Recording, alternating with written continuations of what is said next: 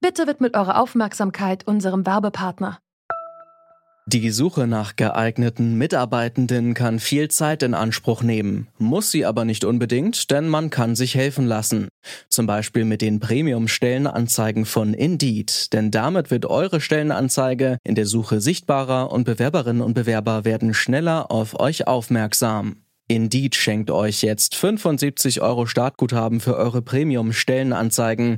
Klickt dazu auf den Link in den Show Notes. Es gelten die AGB. Uh, it is a, a, great day for science. It is a great day for humanity when you realize that uh, your vaccine has a 90% effectiveness. I think we can see Das sagt Albert Burla, Chef des Pharmaunternehmens Pfizer, in einem Gespräch mit dem Sender CNBC. Und er hat allen Grund, optimistisch zu sein, denn der Corona-Impfstoff, den sein Unternehmen mit der deutschen Firma BioNTech entwickelt hat, schneidet in der letzten Testphase ziemlich gut ab. Am Montag sind erste Ergebnisse veröffentlicht worden. Einen 90-prozentigen Schutz soll der neue Impfstoff bieten. Diese Meldung hat weltweit für Erleichterung gesorgt. Wir fragen uns, zu Recht, ist Corona jetzt erledigt? Es ist Dienstag, der 10. November 2020. Mein Name ist Anja Bolle. Hi.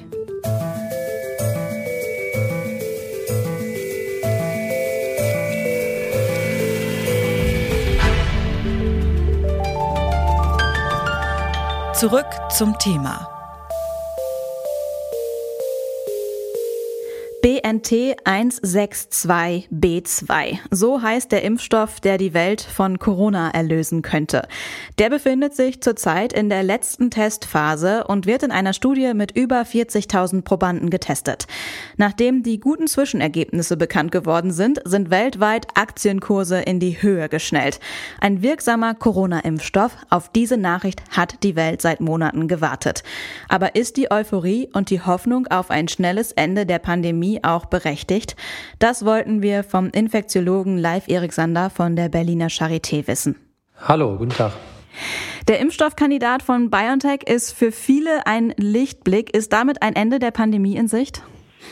Na, zumindest ist das ein erstes sehr, sehr ermutigendes Signal. Ich denke, viele haben äh, darauf gewartet, eben diese ersten Daten äh, von den Phase 3 Studien zu sehen, also diesen Studien, in denen tatsächlich die Wirksamkeit der Impfstoffe untersucht wurde und nicht äh, nur, sage ich mal, in Anführungszeichen auf Nebenwirkungsraten geschaut wurde oder auf, ähm, auf Antikörperspiegel, sondern tatsächlich wirken diese Impfstoffe auch in dem Sinne, dass sie Infektionen verhindern können.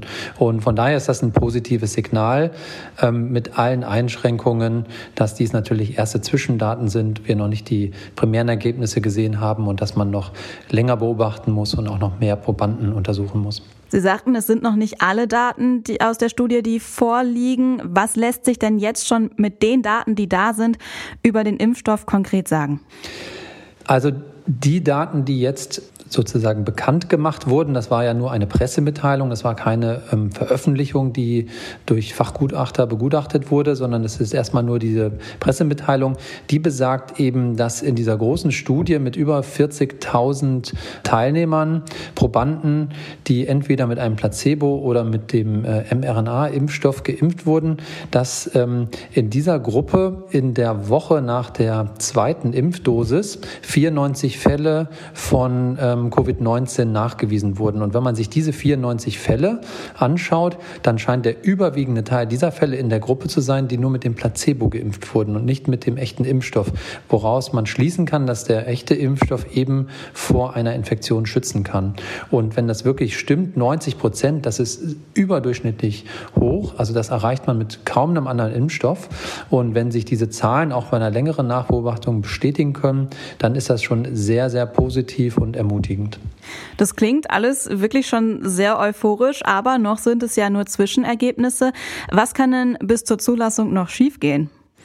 Ja, eben angesprochen ist zum einen dieser kurze Beobachtungszeitraum. Wenn man sieben Tage nach der zweiten Dosis ähm, sich ansieht, dann ist das natürlich eine Phase, in der die Immunantwort auf jeden Fall sehr stark ist. Das ist auch ein sehr kurzer Beobachtungszeitraum, so dass man einfach abwarten muss, wenn man diesen Zeitraum ausweitet. Vor allen Dingen vielleicht auch nochmal besonders in Risikogruppen reinguckt, ob sich diese Zahl bestätigen ähm, lässt. Andererseits muss man sagen, wir haben vielleicht im Vorfeld ähm, gehofft und erwartet, dass wir eine 70-prozentige ähm, Wirksamkeit bekommen. Von daher ist 90 Prozent schon gut, selbst wenn die sich noch ein bisschen nach unten korrigieren sollte, wäre das immer noch ein sehr, sehr gutes ähm, Ergebnis, sodass ich denke, dass man schon optimistisch, vorsichtig optimistisch sein kann. Wenn jetzt zum Beispiel noch erhebliche Nebenwirkungen auftreten sollten, könnte es dann sein, dass der Impfstoff dann doch komplett wieder verworfen werden muss? Absolut. Das ist der zweite ganz wichtige Punkt. Die Nachbeobachtung ist jetzt auch wieder sehr kurz und auch bei Nebenwirkungen muss man natürlich länger beobachten, um zu sehen, ob auch seltene Nebenwirkungen oder Nebenwirkungen, die sich erst im Verlauf entwickeln, ähm, wie häufig die auftreten. Und wenn es da zu einer Häufung kommt in der Gruppe derer, die den echten Impfstoff bekommen haben, dann bedeutet das natürlich auch das Ende für diesen Impfstoff. Von daher, das ist absolut noch ein Punkt. Ähm, ich nehme an, dass die ersten Auswertungen auch hier äh, gezeigt haben, dass der Impfstoff sicher ist. Zumindest teilt die Firma das so mit. Aber aber auch da müssen wir natürlich noch länger nachbeobachten. Trockenen Tüchern ist der Impfstoff also noch nicht. Aber wenn alles glatt läuft, könnte er noch diesen Winter zugelassen werden. Wenn BNT 162b2 sich als wirkungsvoll erweist und planmäßig zugelassen wird, muss er allerdings auch noch verteilt werden. Welche Hürden dabei zu bewältigen sind und wann die Pandemie endlich vorbei sein könnte, darüber habe ich mit dem Medizinethiker Wolfram Henn gesprochen. Er ist Mitglied des Deutschen Ethikrates und hat an einem Positionspapier zur Verteilung eines Corona-Impfstoffes mitgearbeitet. Hallo, Herr Henn. Hallo, Frau Bolle.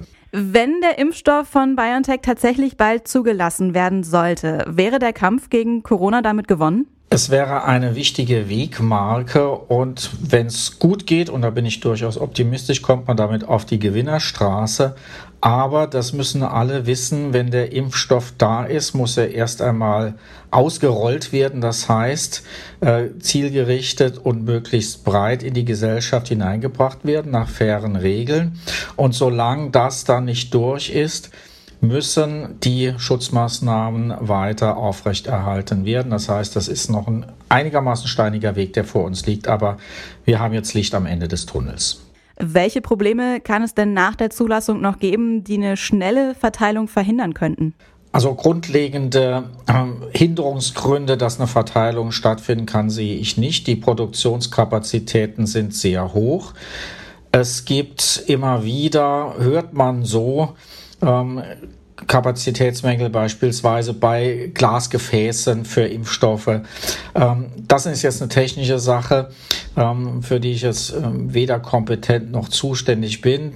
Zentral für unsere aktuellen Überlegungen ist die Organisation und auch die Priorisierung, also die Bestimmung, wer soll wenn der Impfstoff da ist, zuerst von dem anfangs wohl knappen Impfstoff bekommen. Das ist Aufgabe unter anderem des Deutschen Ethikrates.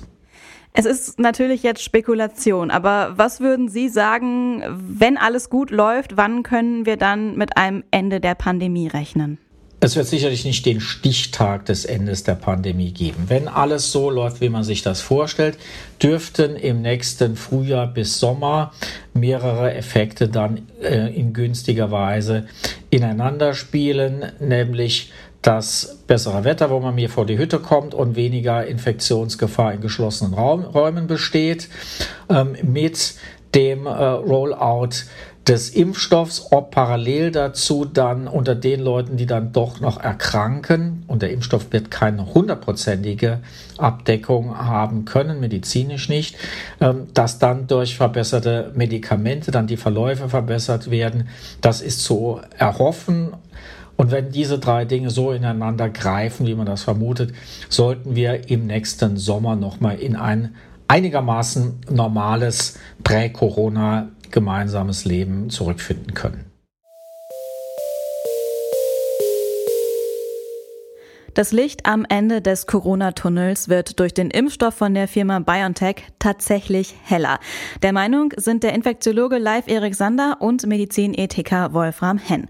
Allerdings sind bis jetzt nur Zwischenergebnisse da und die letzte Testphase, die ist noch nicht abgeschlossen. Falls es zu unerwarteten Nebenwirkungen kommt, könnte der Impfstoff auch noch verworfen werden. Und bis der Impfstoff dann in der gesamten Bevölkerung verteilt ist, wird es eine ganze Weile dauern. Aber wenn alles gut geht, dann könnten wir vielleicht schon nächsten Sommer wieder einigermaßen so leben wie vor der Pandemie. Das war's von uns für heute. An dieser Folge haben mitgearbeitet Luisa Heinrich, Alea Rentmeister und Andreas Popella. Chef vom Dienst war Janik Köhler und mein Name ist Anja Bolle. Ich verabschiede mich für heute. Ciao, bis zum nächsten Mal.